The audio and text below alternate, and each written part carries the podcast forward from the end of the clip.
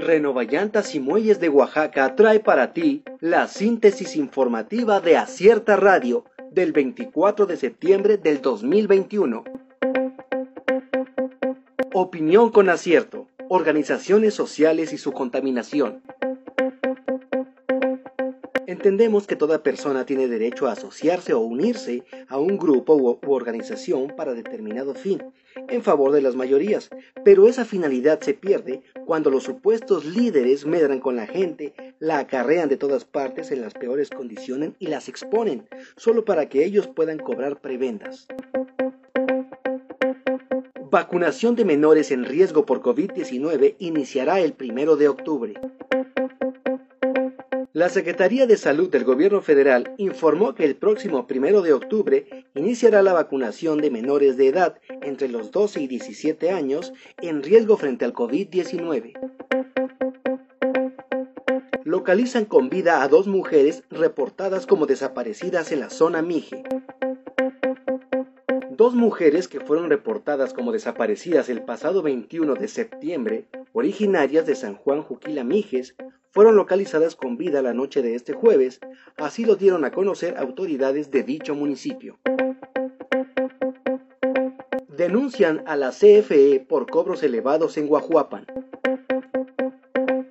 Integrantes del movimiento agrario indígena zapatista realizaron una manifestación este jueves a las afueras de las instalaciones de la Comisión Federal de Electricidad de Guajuapan de León, ya que acusan que la empresa realiza cobros excesivos y da un mal servicio en la mayoría de las comunidades de la región mixteca. Oleada de migrantes rebasa a albergues y desfonda a ONG. La emergencia que se vive ante la oleada de inmigrantes haitianos que llegan a nuestro país podría agravarse, porque la alta concentración de indocumentados en al menos siete entidades del país está detonando una saturación de albergues, de los cuales algunos se vieron obligados a cerrar sus puertas porque no cuentan con capacidad ni recursos para atender a tantas personas que solicitan algo para comer y un lugar donde pasar la noche. FPR pide a AMLO asuma responsabilidad por inseguridad en el país.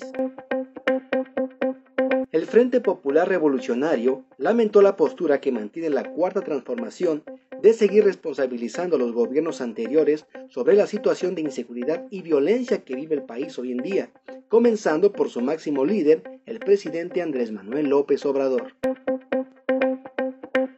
López Gatel calificó como desafortunado buscar el bienestar individual al vacunar a menores.